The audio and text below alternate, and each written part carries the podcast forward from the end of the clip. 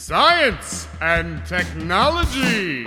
Estamos on com mais um Ciencião hoje para falar sobre Einstein e o Brasil. E para citar Einstein, educação é o que sobra, depois que se esquece tudo que se aprendeu na escola. Eu sou o Célio Fernando e vamos ouvir mais um pouco sobre Einstein no dia de hoje. Meu nome é Arthur, eu sou estudante da UFBC e como diria Einstein, a imaginação é mais importante que o conhecimento, porque enquanto o conhecimento é limitado, a imaginação nos permite evoluir. Hoje estamos novamente com a honra de receber o professor Nelson Studart, que recebe com a gente em diversos outros programas. Olá, professor, tudo bem? Tudo bem, Pedro, muito bem, Célio, muito bem, Arthur. É bom voltar a encontrar vocês, né, para bater papo, que é uma das coisas que eu mais gosto. Antigamente eu batia papo nos bares, hoje em dia a gente não pode, então tem que ser de longa distância. Lembrando, professor, que o senhor citou o Faustão aqui no programa do Congresso e descobriu que o Faustão tá deixando a Globo. Depois daquela bomba que caiu no Ciencion, daqui a pouquinho, no final desse ano, ele tá deixando a Rede Globo Televisão. Nós vamos criar um, um no YouTube um canal, eu e Faustão. Vai fazer sucesso. Muito bacana. Aqui a gente vai falar sobre a visita ou as visitas de Einstein aqui no Brasil, logo depois da vinheta do Ciencion. Science and Technology.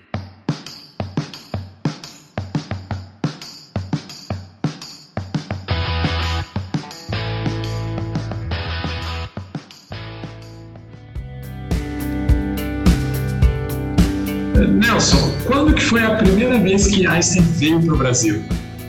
O, o Einstein veio ao Brasil uma única vez, em 1925. Digamos que ele teve duas visitas, mas uma foi de passagem, porque ele veio para a Argentina. E o navio Capitão Polônio saiu de Hamburgo, fez uma pequena escala em Lisboa e chegou ao Rio de Janeiro e passou algumas horas. Mas o pessoal se alvoroçou, tal, fizeram algumas entrevistas dentro do navio, né? Ele desceu o navio, aí tinha uma comissão esperando, né? Mas lá dentro do navio, três jornalistas já pegaram tal para entrevistar um deles, mais conhecido, o Assis Chateaubriand, que depois veio a ser um dos grandes donos de emissoras de rádio e televisão. Aliás, a primeira TV no Brasil, TV Tupi, era do grupo das emissoras associadas. Ele é o criador do MASP, em São Paulo, né?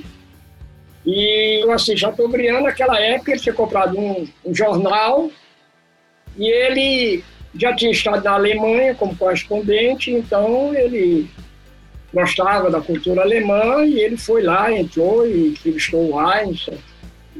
Certo, o jornal dele, entre outros, foi o jornal que mais deu notícias sobre essa visita do Einstein. Tanto essa passagem como a semana em que o Einstein ficou aqui no Brasil. Professor, quando a gente fala de Einstein em Brasil, acho que muita gente imagina aquele eclipse de Sobral, né, de 1919. Mas então o pessoal pode ficar um pouco decepcionado de descobrir que Einstein não veio para o Brasil para a passagem desse eclipse, né? Mas ele teve algum envolvimento no planejamento? Como que foi o papel dele na organização? Ele não teve participação nenhuma nessa expedição ao Brasil, é o príncipe. Vamos ver o contexto histórico, né? O Einstein, em 1912, publica um artigo muito interessante sobre a deflexão da luz pelos corpos macios, Sol, Júpiter, etc. Calculou isso. É uma conta simples demais. Né? Nós temos um artigo, ano passado, a Revista Brasileira de Ensino de Física, fazer aqui uma propagandinha, né, Pedro? Publicou, publicou uma série de artigos comemorando o centenário da, da expedição. Né? Então, em 1912, ele fez um cálculo, publicou um artigo. E quem era fã desse resultado da relatividade geral era um físico e astrônomo importante inglês chamado Arthur Eddington. Ele era astrônomo, era da do Observatório de Greenwich. E ele ficou apaixonado pela teoria do Einstein, né? talvez até mais que o Einstein. Então, em 1912, 13, já sabendo esse resultado, o Edison veio ao Brasil. Né? Veio para Passa Quatro, ali em Minas, para tentar ver a deflexão. Certo? Quando ele chegou aqui, choveu. Veio o pessoal também americano, do Observatório Lee, e o pessoal da Argentina, Córdoba. Nada, mas não deu para medir nada. Chuva todo dia, eclipse. Né?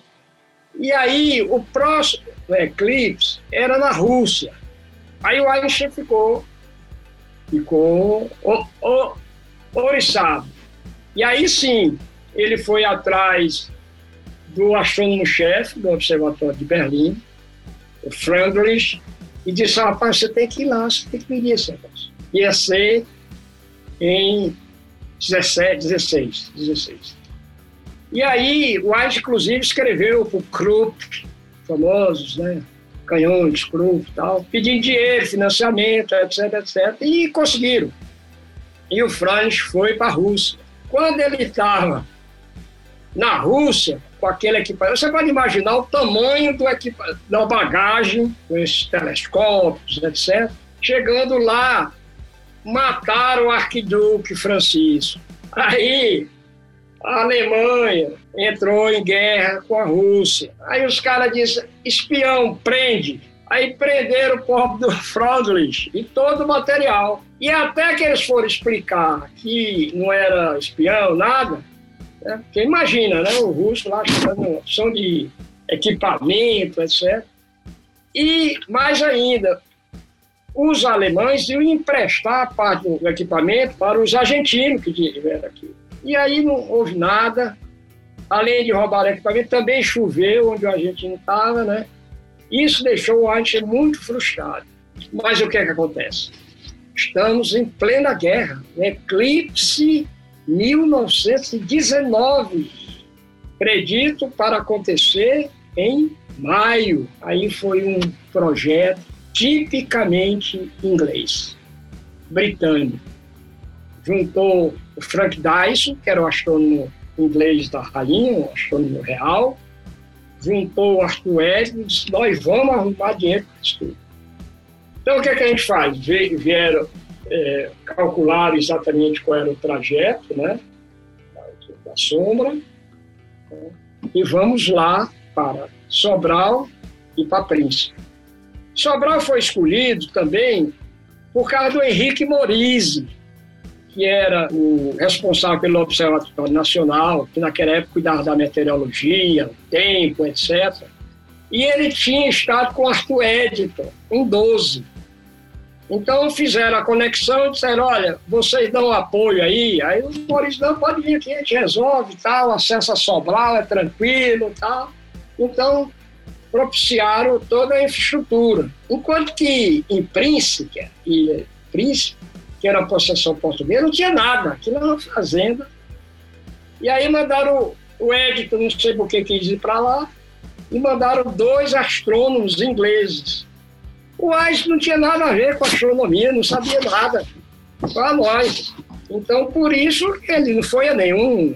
Mas, quando ele chegou nessa primeira passagem no Brasil, né, aí foi que o jornalista perguntou, olha, o negócio tá aí. Ele disse, olha, foi bacana, né? Disse aquela famosa frase, né? Porque o Aloysio Castro, um dos membros da comissão, mostrou, mas isso foi na volta, né? Eu comento depois sobre isso. E aí, mas aí ele já se inferiu, dizendo, olha, teve muita refutação, porque foram poucas as estrelas que foram vistas em Príncipe e em, em Sobral, mas olha, mas agora em 22 já teve lá na Austrália um novo eclipse, agora está confirmado mesmo a deflexão. Quer dizer, ele comentou isso numa entrevista. Mas disse assim, não, não, não, mas não enche muito o saco não, porque eu tenho que descer para encontrar a comissão de notário lá, né? Aí tá o pessoal esperando, o rabino, né? Membro da comissão, comunidade judaica, né? E vamos dar uma volta, deram uma volta lá pelo, pelo Rio, pelo centro, tal. ele achou aquilo bacana, praia, né? Um alemão lá de Berlim, ver praia, né? Aquilo já foi um sucesso. E aí foi para almoçar no Copacabana Palace, porque o Chateaubriand morava lá naquela. E foi uma carreata, seis carros, olha, imagina, pelo centro da cidade, passeando essa. O que o Einstein achou legal, né? Porque o que ele tinha aqui de Nova York tinha banda de música, ele saiu de carro aberto, né? De Nova York foi muito mais famoso, né? Mas aí ele deixou ele embora, no final dessa segunda-feira, de abril, ele foi para a Argentina. Aí na Argentina passou um mês. É, Aí- essa foi a primeira, primeira vinda, então. Primeira e única. Ah, tá. Que Por quê? deu aquela passadinha, né? Essa é a passadinha que eu Ah, descrevi. essa passadinha. Aí ele vai para a Argentina, passa um mês, aí ele diz que trabalhou para burro, porque a Argentina tinha uma infraestrutura de ciências muito mais intensa que o Brasil. A a Argentina, naquela época, era o que havia na América Latina, né? América do Sul, principalmente, que a gente estava... não tinha nada, praticamente. E aí ele passa esse mês lá trabalhando, vai para Córdoba, vai para várias palestras, conversa com vários cientistas. Tinha vários imigrantes alemães que já estavam lá depois da Primeira Guerra Mundial. A comunidade eh, judaica era muito forte. né? E aí ele passou um mês lá, passou uma semana no Uruguai e aí chega no Brasil no dia 4 de maio. Ele passou 24, vai 4 de maio, volta. Por que, que ele vem pro Brasil? Primeiro, por que, que ele foi pra Argentina? Ele tinha muitos amigos, muita. é, A ciência na Argentina, no Uruguai, era bem forte. E por que, que ele veio pro Brasil? Por que, que ele decidiu retornar? Ou se estava na agenda dele retornar pro Brasil? Não, na realidade, o convite foi todo da Argentina. Tinha um, um, um colega de Liga das Nações, que era argentino, do Einstein lá, que disse para ele, "Ah, você precisa ir para a América do Sul, você precisa visitar a Argentina, né? você já visitou vários lugares, vamos para a Argentina. Aí o Einstein, é, vou pensar tal. Aí ficou um ano enrolando, né? Ah, não vou, tal, não sei. Olha, mas avisa aí, eu só vou se for convite de instituição. Aí o pessoal realmente na Argentina se esforçou. Vários pedidos de cientista, ao reitor, etc. Tal, tem que convidar Einstein, tal, para vir para cá, aí ele vai não só unir a comunidade judaica aqui, mas vai interagir cientificamente, etc. Ele é o nome e tal. Então, propuseram para ele ir para a Argentina. Nessa época, tinha no Rio de Janeiro, tinha sido mandado pelos Estados Unidos um rabino muito importante chamado Rasfalovich. Rasfalovich. Esse rabino, ele achava que foi para o Rio de Janeiro, ele achava que tinha que unir as comunidades judaicas do Brasil, porque veio judeu do norte da África e da Espanha e o judeu do leste europeu. E os caras falavam língua diferente. Um falava francês, outro falava Yiddish e outro falava hebraico. Eles não se comunicavam e brigavam muito sobre quem tinha o controle da comunidade judaica. E o, pastor, o Rasfalovich disse, oh, não, eu vim do Reich, o Reich é pacificador, vai reunir uma figura. E depois, ele diz eu quero mostrar, segundo o meu amigo Alfredo Tomasquim, que é um historiador e escreveu um livro ótimo sobre, sobre essa visita do Einstein, eu recomendo, o Tomasquim conta que ele achava que era hora de mostrar para o Brasil que os judeus emigrantes né, não eram só esses comerciantes, né, que tinham intelectuais judeus, né, e que o Einstein podia ser um grande exemplo disso. E foi uma disputa danada, quem, quem vai fazer mais pelo Einstein. Agora, é claro que o- esforço que a Argentina fez foi muito grande, é tanto que o Rasfalovich foi ele que fez o convite ao Einstein em nome do diretor da Escola Politécnica e da Faculdade de Medicina, dos dois diretores, porque o reitor, coitado, não foi nem consultado, só tinha a Universidade do Brasil, que era a res- é, juntando as faculdades de medicina, a Politécnica e a de Direito. Não tinha mais nada no Brasil, era incipiente, incipiente. Então aí, eu acho que tá bom, então. Passando aí, mas olha, sua instituição que me convide, aí fez o convite, então na realidade foi de passagem. Aí é claro, o Uruguai vem para cá, vem para cá também, então isso foi o que eles arrumaram para vir. Ou seja, ele. É, no Brasil, o Brasil não tinha quase nada de ciência.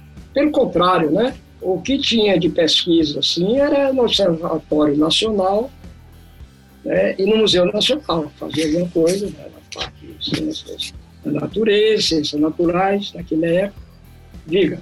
Não, então ele veio, passou pelo Brasil, ficou um dia aqui, deu uma voltinha carreata, foi para Argentina. Algumas horas. Algumas horas, foi para Argentina. Lá o pessoal acabou convencendo ele, então, de dar uma volta, uma voltadinha pro Brasil. Não. Não, não, não. A agenda já tá toda pronta. Ah, já estava pronta logo que ele veio, entendi.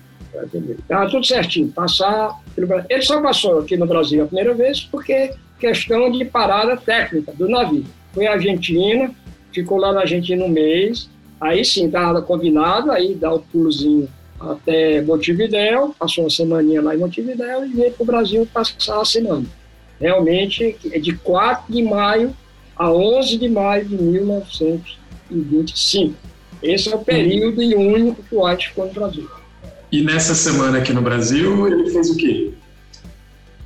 Bem, ele tinha, né, logo quando ele chegou, ele teve uma programação, digamos assim, mais ou menos, né? Ele conciliou o passeio com alguma atividade acadêmica. Na realidade, atividade acadêmica mesmo, ele teve três.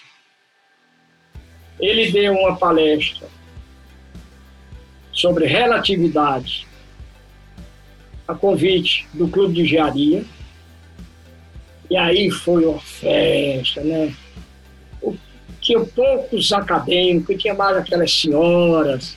Né? O Aidson diz no, no, diário dele que ninguém escutava nada, porque o barulho, porque tinha, teve que abrir a janela porque o calor insuportável, né?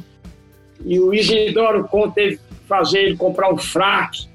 Né? Imagina o Heinz de fraque dentro daquele calor.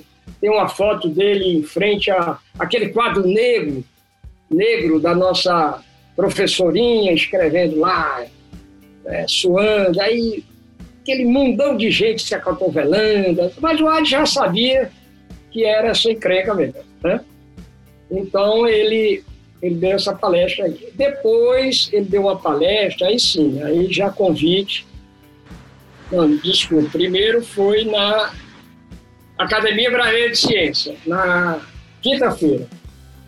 Aí na quinta-feira, é aí sim que ele diz: Olha, eu vou dar de presente para você e não vou falar de relatividade, não.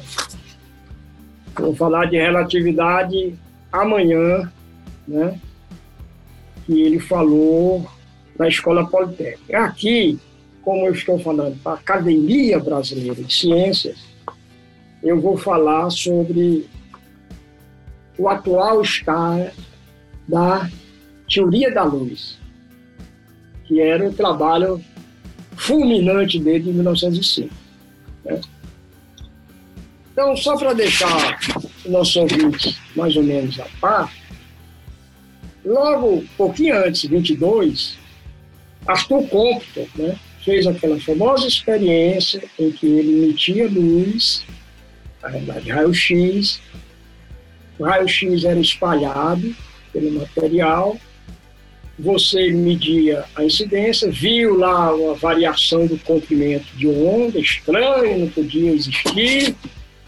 Então, ele fez um modelito muito simples, mesa de bilhar, joga a luz, um foco, um quantum de luz, vai ser espalhado por um elétron e bimba. Faz as continhas, dá exatamente o previsto. Mas o Compton não acreditou nessa história, não. Achou que não era uma boa explicação. Assim. Mas serviu para explicar como a frequência da luz, do raio-x, no caso, era espalhada. Muito bem.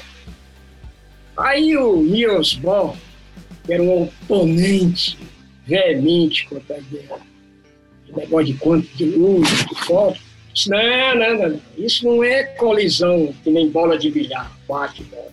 Isso é um efeito estatístico, a luz chega, e fez uma teoria que ficou popularmente conhecida como BKS, Kramer-Slade, Bohr, Kramer-Slade. Então ficou com a teoria alternativa. O que, que era preciso para validar a teoria de Einstein? Era preciso que dissesse assim, olha, vocês estão vendo a luz, mas cadê o elétron? Onde ele foi? Cadê o elétron? Então você tem que medir para onde a luz foi e você tem que medir para onde o elétron foi de uma maneira, uma experiência de coincidência. O Compton e o Simon, o aluno dele, ficavam fazendo isso, mas o Einstein não sabia. O Einstein sabia que o Geiger, ele mesmo, o Geiger, e o Bolt, que era o aluno dele, estavam fazendo também essas experiências de coincidência. Aí quando o Einstein diz à academia, olha, quando eu saí lá, lá da Alemanha, eles estavam tendo os primeiros resultados. Ele estava tendo os primeiros resultados sobre isso aí. Aí ele disse: será esse resultado, essas medidas, que virá comprovar a realidade dos luz. E aí a questão, realidade dos atos, realidade dos luz. Né? Que era... Então o Einstein deu essa colher de chá para o Brasil, para a academia. Curiosamente, ninguém soube desse peito. Todo o levantamento dos papers, nunca citaram isso aí, foi simplesmente com Thomas Pinho e o Deu Moreira que acharam esse manuscrito, tiraram o facsímile, porque depois o parente lá do cara a quem ele deu tinha perdido o original, mas tem o facsímile, e mandou para os arquivos do AIS como um paper a mais, que não foi citado isso, sobre a realidade. Então, é curioso, porque o trabalho ele escreveu certamente na, na véspera, porque tinha o, o time do hotel Glória, onde ele ficou, no apartamento 400, né? e o rapaz, o rapaz destruiu, né? Faço questão de esquecer o nome dele, mas quando reformou o Hotel Glória, depois me ajuda aí, como é que é aquele, que todas as empresas eram X. Eric Batista? Eric Batista. O safado disse que ia fazer não sei o que, resultado o Hotel Glória faliu e destruíram a suíte. Quando eu passei uma vez lá, tinha uma placa aqui, Einstein é, efetuou a suíte voltada para Copacabana. O Einstein falou muito, muito bem do Brasil, né? no diário dele. Né? Só no final é que ele estava cansado já. Então ele diz, então ele diz que olha, tudo muito bom, agora eu estou mais morto do que vivo. Então, antes da, da, da, do seminário da ABC, ele fez esse manuscrito aí no papel do, da, do Hotel Glória aí. Ele era bastante produtivo, né? Ah, é. Isso aí na saca ele sentou assim, tá tudo na cabeça, ele escreveu isso aí, um peguezinho de uma página e meia, né? Aí no dia seguinte, aí sim, na escola politécnica, aí avisaram, ó, não, não, não, vamos botar um público restrito para eu falar sobre relatividade. Aí, um artigo sobre relatividade, aí só tinha o pessoal mais e eh, acadêmicos, etc. E uma pena que nem, exceto um, Roberto Marinho, que entendia um pouco de relatividade, basicamente o Amoroso Costa, que tinha escrito um, um livrinho muito legal sobre a teoria da relatividade geral, em 22, e o Teodoro Ramos, que tinha publicado um trabalho, curiosamente, sobre a aplicação da teoria da relatividade geral ao átomo de Bohr Sommerfeld. Eu até publiquei um artigo sobre isso da física na escola, sobre isso. E eles não estavam lá, o Amoroso Costa estava na, na França, Eles iam muito e o Teodoro é, eu não sei porque que ele não estava. Ou seja, só o Roberto Binari. Agora, claro, tinha os oponentes dele, Cine Cardoso, tinha opção que não acreditava em relatividade.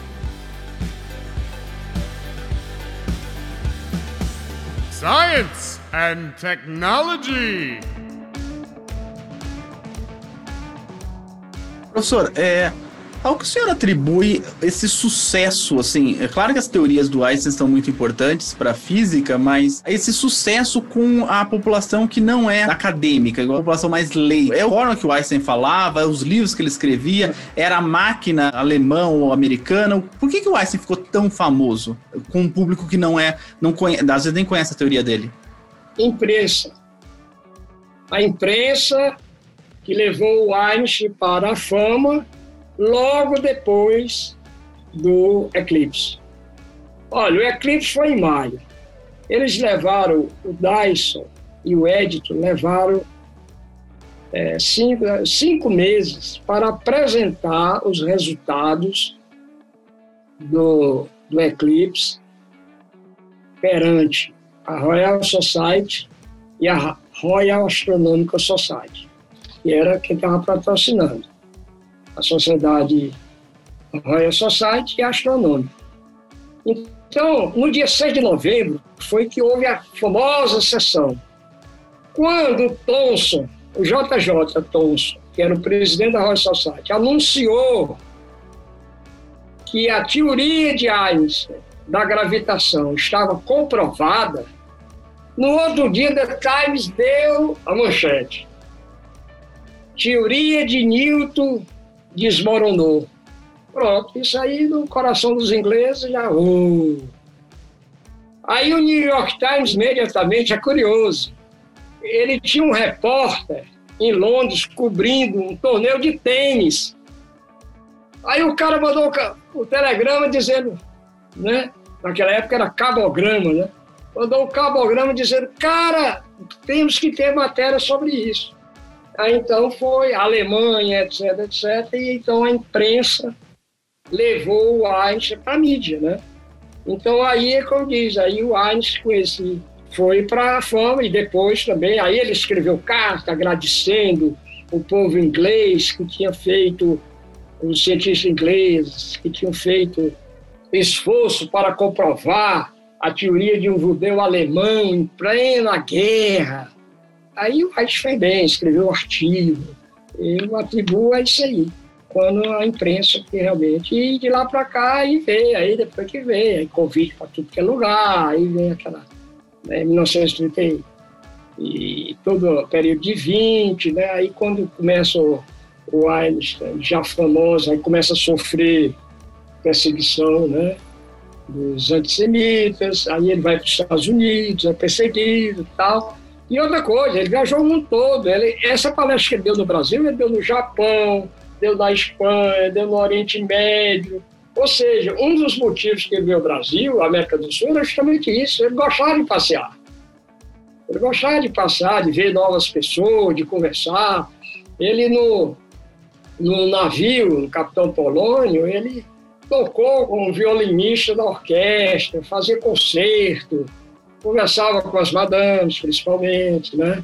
Ele veio sozinho, né? É, então ele ficou famoso, né? Ele tinha muitas relações, né?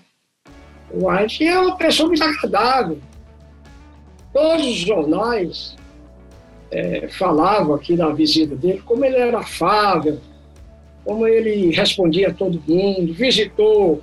Imagine que saco, cara você visitar a Rádio Sociedade, que era a primeira rádio de divulgação científica do Brasil. Né? Aí vai lá. Inclusive, ele gravou, tem lá o rolo, mas ninguém tem o aparelho para ouvir.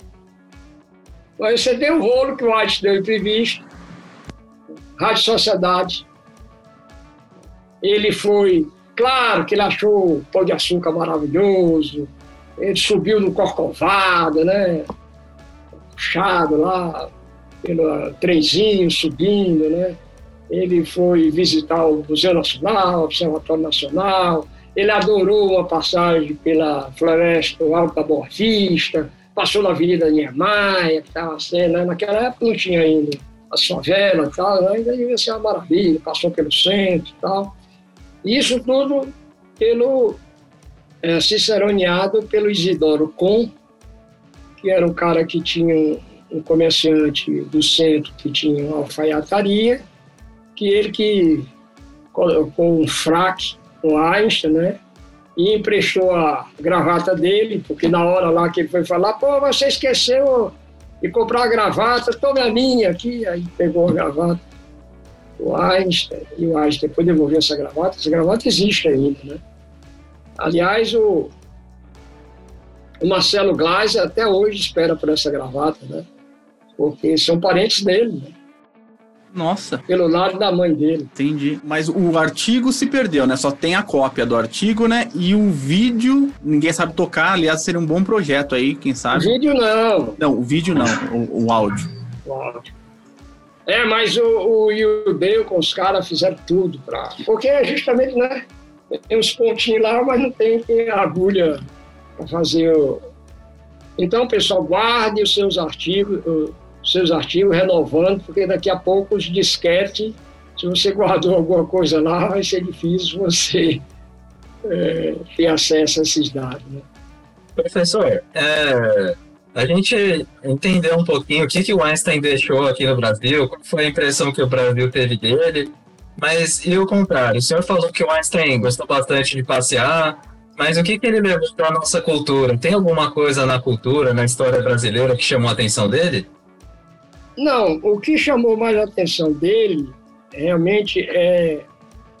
Primeiro, que no último dia lá, ele recebeu um conjunto de pedras preciosas brasileiras tal, né? Ninguém nunca achou essa, é, esse conjunto. Se, de, se desconfia que quando invadiram a casa dele, os, os nazistas ficar para eles, né? Como faziam com todos os bens preciosos, né? Então isso ele levou do Brasil. Mas o que ele ficou mais impressionado com o Brasil foi o filme. Esse sim foi um filme documentário do Marechal Rondon e a aproximação do Marechal Rondon com os índios. E ele ficou muito impressionado com isso, como o Marechal Rondon tinha conseguir se aproximar dos índios, etc. A civilização chegar até os índios sem trocar um tiro. Né? Dizem as más línguas que o White gostou ainda mais porque se lembrou dos americanos. Né? né? O Buffalo Bill, o general Custer, só matou muito índio. Né? Aqui no Brasil, não. Na Argentina também se matou muito índio né, no processo de colonização. No Brasil, não. Então, mesmo os índios né, escondidos, Einstein ficou maravilhado. Como é que esse cara conseguiu isso? É muita habilidade, etc. Né? Então, ele, quando ele viu o vídeo, quando ele estava regressando, porque isso foi na, na véspera, ele então, num próprio navio, ele resolveu fazer um telegrama para a Academia Sueca, indicando o nome do, do Marechal Rondon para o Prêmio Nobel da Paz. Mas isso não virou nada, porque o Einstein, naquela época, acredite, em 25, ele não estava habilitado a dar palpite, indicação sobre Nobel. Porque naquela época você tinha um comitê que ouvia sugestões, então ele não estava. Então, ele não foi nem votado. Né? Depois de muito tempo, o Rondon chegou a ser indicado. Um cara famoso lá abriu mão da candidatura, mas também não foi indicado. Então, é, isso foi uma coisa que impressionou do ponto de vista da, da cultura brasileira, etc., que impressionou o Einstein, né? Assim que eu posso dizer. O resto é a cultura diferente, o povo diferente, miscigenação, né? É, todas essas coisas que ele né, que ele falou. Agora, eu acho que nesse aspecto era muito político, né? Esse talvez seja um motivo, né? Ele só defendia as coisas de uma maneira muito agradável, né? Apesar de ter suas posições políticas, então ele... Eu acho eu acho, sinceramente, foi isso que mais impressionou. E depois que ele saiu, continuamos no marasmo de sempre, não mudou nada. Né? Não mudou nada. Para você ver, o paper que eu estudei de Teodoro Ramos é um paper muito interessante, que é você pegar o que é o modelo de Bolsonaro-Feld? É você pegar a condensação do átomo usando mecânica clássica. Né? O que, é que ele fez? Ele usou a teoria da relatividade restrita. Fez a massa dependência da velocidade. Aí encontrou a estrutura fina, todo mundo ficou feliz, mas tinha um problema experimental assim muito pequeno nas raias do hélio. Aí o Teodoro Ramos colocou a relatividade geral, o termo de gravitação. Obviamente que a correção está na sétima casa. Eu não ia fazer nenhuma coisa, mas isso foi um trabalho importante. Quando nós descobrimos, eu e o Deu descobrimos esse artigo, eu consultei um cara que tinha um trabalho importante sobre esse período da velha teoria quântica. Ele disse, pô, mas isso aqui é igual que os outros aqui fizeram. Aí eu fui ver que o sueco, o norueguês chegou perto, o alemão, o americano, que chegaram muito perto fazendo a mesma coisa que o Teodoro Ramos fez. Aí veja, esse artigo ele leu na Academia Brasileira de Ciência em 1922. Sabe onde ele foi publicado? Em 1929, no primeiro volume, no primeiro número dos jornais da. Quando a mecânica quântica já tinha sido criada. Então, entendeu? Então continua a mesma coisa, não mudou nada, né? É, veio, então, o pessoal ficou feliz por ver a ciência feita em alto nível, mas na hora que foi embora, o pessoal não quis desenvolver. É, não, e depois mais. tem muita gente contra ainda, né? Tinha contra. É... E, mas eu não era muito ativista, não. Você vê que a Universidade de São Paulo é de 33. Que aí é quando a pesquisa realmente em física é institucionalizada com a vida do Cléber Van e a, e a criação da Faculdade de Filosofia. Vocês lembram? Em 1933. Harvard é do século XVII. Cambridge é do século XIII. 13. É, a, a, Universidade de Paris é 12. Mesmo aqui no Brasil, né, a, a da República Dominicana é da Idade Média. É, são os, o, as histórias da nossa ciência entre uh, avanços e atropelos. Professor, é sempre um prazer te escutar. A, a gente escuta a tarde inteira. Inclusive, o seu nome é o seu nome e o Ciencion estão ali, né? Nelson e o Ciencion, né? Aliás, agora tá todo mundo on. A Avon tá on, Big Brother tá on, tá todo mundo on, mas o professor Nelson já estava on antes, né?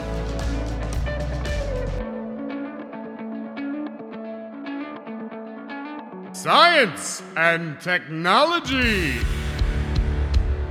Mas, professor, ah, só para a gente deixar um gostinho especial, que o senhor já deu até alguns nomes aqui para gente, quem mais passou pelo Brasil, assim, que você gostaria de destacar? E talvez a gente faça até uma série aí de pessoas ou grandes celebridades aqui, grandes cientistas no Brasil.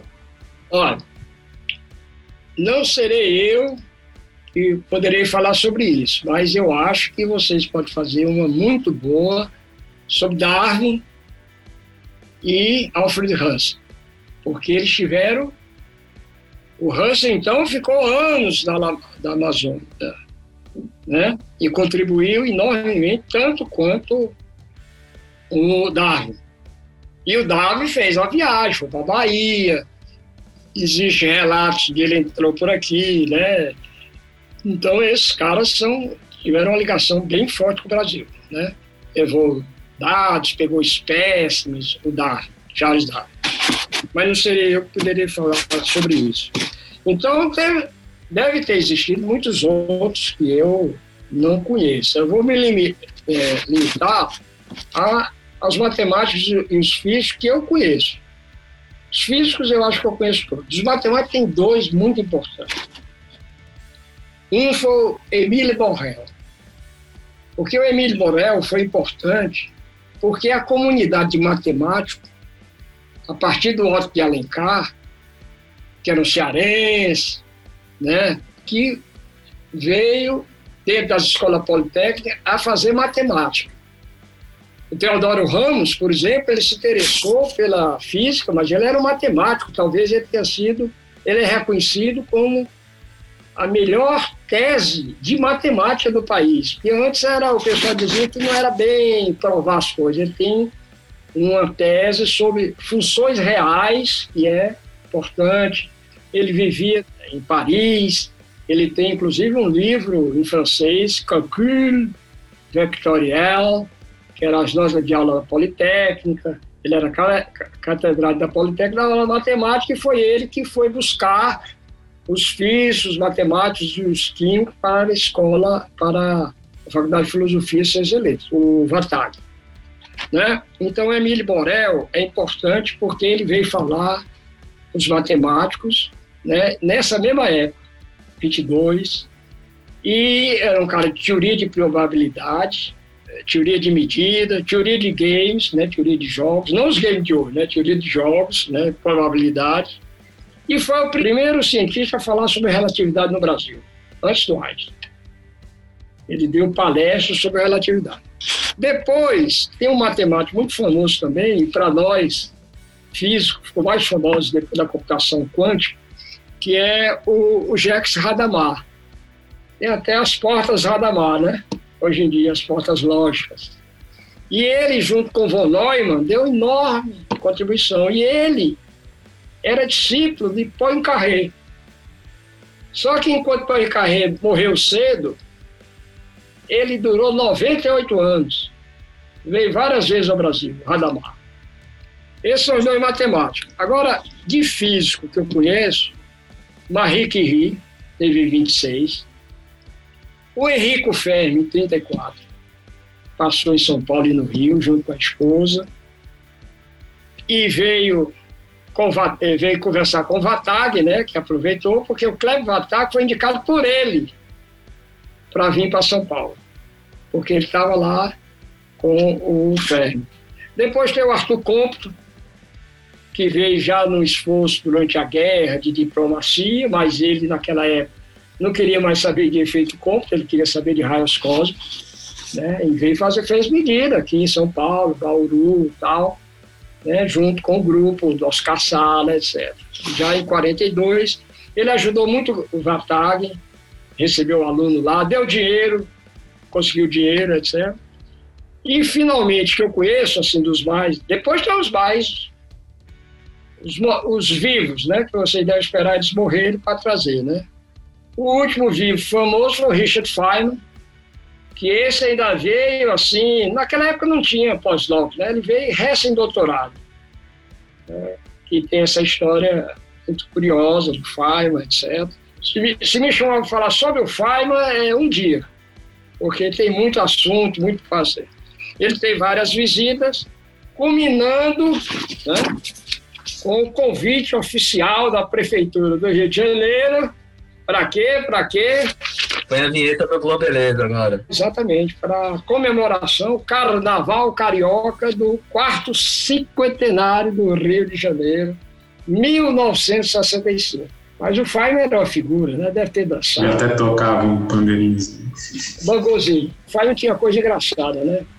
Ele disse uma vez, disse, olha, eu acho que o ser humano gosta muito mais de arte o que de ciência. Eu concordo com ele, né? mas a explicação dele é muito interessante. Ele diz, porque quando eu vou tocar bangô, ou não, é, ninguém fala, me apresenta que eu sou um físico. Agora, quando eu vou dar uma conferência, todo mundo me apresenta como ele toca bombom. Inclusive, põe minha foto tocando bombom no livro, para ler. Essa é boa. É boa? É bom. Nelson, como sempre, é um prazer ouvir você falar sobre esses pesquisadores, esses cientistas. Dá para ver que você estudou bastante a história desses pesquisadores. E aí, para a gente terminar, hoje eu terminar de uma maneira diferente, fazer uma pergunta: qual foi a importância tanto do, do Einstein, que a gente falou nesse episódio, mas todos esses outros pesquisadores que vieram aqui no Brasil? Qual a importância desses pesquisadores na ciência brasileira, né? E qual a importância de se fazer ciência? Hoje em dia, com a pandemia, eu não preciso né, fazer nenhuma propaganda da importância de fazer ciência, exceto aos negacionistas. Mas aí não tem né, uma questão ideológica, não é uma questão racional. Né? Então, a ciência, em todas as áreas, né, é de uma importância fundamental. Não só né, uma ciência utilitarista, mas a ciência é a base do conhecimento, do pensamento, e o Einstein mostrou isso, né? o pensamento abstrato né, é uma das coisas mais importantes. Né? É, eu tenho um artigo, um livro muito interessante sobre a ciência das coisas inúteis. Né? Quer dizer, você faz coisas que, a princípio, não, não vê nenhuma necessidade, nem entre os físicos. Quer ver o, resultado? Teoria de cordas. Tem 40 anos que se faz teoria de cordas sem nenhum resultado assim mais longínquo de que aquilo possa estar certo. Mas o instrumental, as ferramentas matemáticas criadas a partir de um conceito de explicação, de conceito não, de explicação da natureza, né? seja ela qual for, gera né, o conhecimento que gera. Então, é, todo tipo de ciência, tanto a ciência é, fundamental como a ciência é, mais aplicada. E eu acho que esse foi o grande problema do Brasil, estudando a história do Brasil. Por quê? Porque nós tivemos uma influência muito forte do positivismo de Comte. Positivismo de Comte, aquele negócio da ciência utilitarista, é, a ciência para, para o que serve. Isso, a filosofia do Conte, essa, né, que deu, impressionou muito, principalmente os militares. E quando o Einstein esteve aqui, pouco antes, era uma briga enorme entre os positivistas e o pessoal mais jovem lutando pela ciência básica. O Amoroso Costa foi um lutador. Esse... Então, nós passamos muito tempo né, achando que qualquer coisa de física básica era, era filosofia. Né? Então, você vê a quantidade de coisas importantes que saíram do Einstein, não só para a ciência básica, mas como a ciência básica, a ciência aplicada, exceto as suas experiências. Então, eu acho que a pandemia está mostrando, né, novo, digamos assim, um apoio, né, da sociedade né, mundial, né, todo mundo está falando, né, a sua importância se fazer ciência com qualidade, com ética, né, para o desenvolvimento humano e para não só o desenvolvimento material, como o desenvolvimento cultural, artístico, né, por exemplo, Einstein influenciou o cubismo. Caso usou muito das concepções de relativística, espaço-tempo, ele mesmo conta isso. Né? Então, a cultura é também impactada pelo, pelo avanço de, das grandes ideias Bom, professor, primeiro, mais uma vez, muito obrigado pela participação. Eu tenho que ser muito sincero que eu adoro conversar com o senhor, principalmente pelo como é bom você ouvir pessoas que falam do passado, Hoje em dia, né, a gente tem uma legião de pessoas que tudo para elas é, é, ah, eu vou ser o primeiro não sei o que, eu vou ser o primeiro não sei o que, sendo que ela não olha as batalhas de muita gente antes da gente que nos trouxeram até aqui. Bem ou mal, nos trouxeram até aqui e essas pessoas têm que ser lembradas e muitas vezes são completamente esquecidas. E você vê algumas pessoas falando com arrogância enorme: ah, eu vou ser o primeiro brasileiro, não sei o quê. Cara, tem muita gente antes de você que fez isso. Sua luta pode ser muito incrível, mas houve, houve pessoas que você tem que valorizar antes. O Brasil sofre num problema de idadismo assim, absurdo, na minha opinião. E é muito, muito prazeroso ouvir o senhor falando de. Eu até perguntar: por que, que o Teodoro Ramos morreu? Só pra morreu muito cedo. Isso, morreu cedo, mas por que, que ele morreu? Rapaz, ninguém sabe não. Ah, então tudo bem. Então também não era, não era o problema é, de não saber. Ninguém sabe não. Eu, só, eu, eu procurei todos os necrológios, não sei. Agora, o, o Ildeu descobriu uma coisa interessante. Ele era filho do engenheiro construtor do bondinho do Pão de Açúcar. Era uma família de engenheiros. E ele era engenheiro, só que ele defendeu tese com 19 anos, né, sobre esse é, catedrático da Escola de Medicina bem cedo, é de Politécnica, porque ele é carioca, veio para São Paulo depois, logo fazer a carreira. Mas muito obrigado. Não, eu, eu é que agradeço, né, com, é, falando sobre as coisas que eu acho importante sobre a característica do AIDS que eu julgo importante. Né? Primeiro, o pensamento independente. Segundo, a inconformidade. Eu sempre digo para meus alunos: seja subversivo. Não aceite nada de mão beijada. Seja cético. Certo? E depois, estimule a sua sagrada curiosidade. Esses são os três traços da personalidade de Einstein que a gente deve imitar, exatamente como aquele crente né, católico vê assim para. Não estou querendo dizer que ele seja santo, Einstein, mas que seja para aquele santo e diga assim: eu vou imitar essas qualidades de São Francisco, a sua humildade, a sua, né, a sua desapego, né? Tem umas características de santo, tá certo? Eu agradeço a você, não precisa constar aí, dizer simplesmente que é um prazer falar com vocês. Bom, professor, mais uma vez, muito obrigado pela participação. Obrigado, Célio. Obrigado, Pedro. Muito bom ouvir sobre Einstein. Obrigado, Arthur. Eu que agradeço, é sempre um prazer ouvir o professor. A gente sempre aprende muito e se diverte, né? Muito obrigado, professor Nelson, por essa mais esse programa. Está convidado a voltar quando puder para falar sobre a ciência no Brasil. Esse é um tema super bacana que a gente queria conversar sempre. E obrigado a você que está ouvindo o Ciencion. Não esquece de nos seguir no Facebook, no Twitter, no Instagram. E mais importante que isso, seja um semeador aí, indique o Ciencion para outras pessoas escutarem e traga mais gente para nossa comunidade, tá bom? Até mais! Este episódio foi editado por Guilherme Fortes.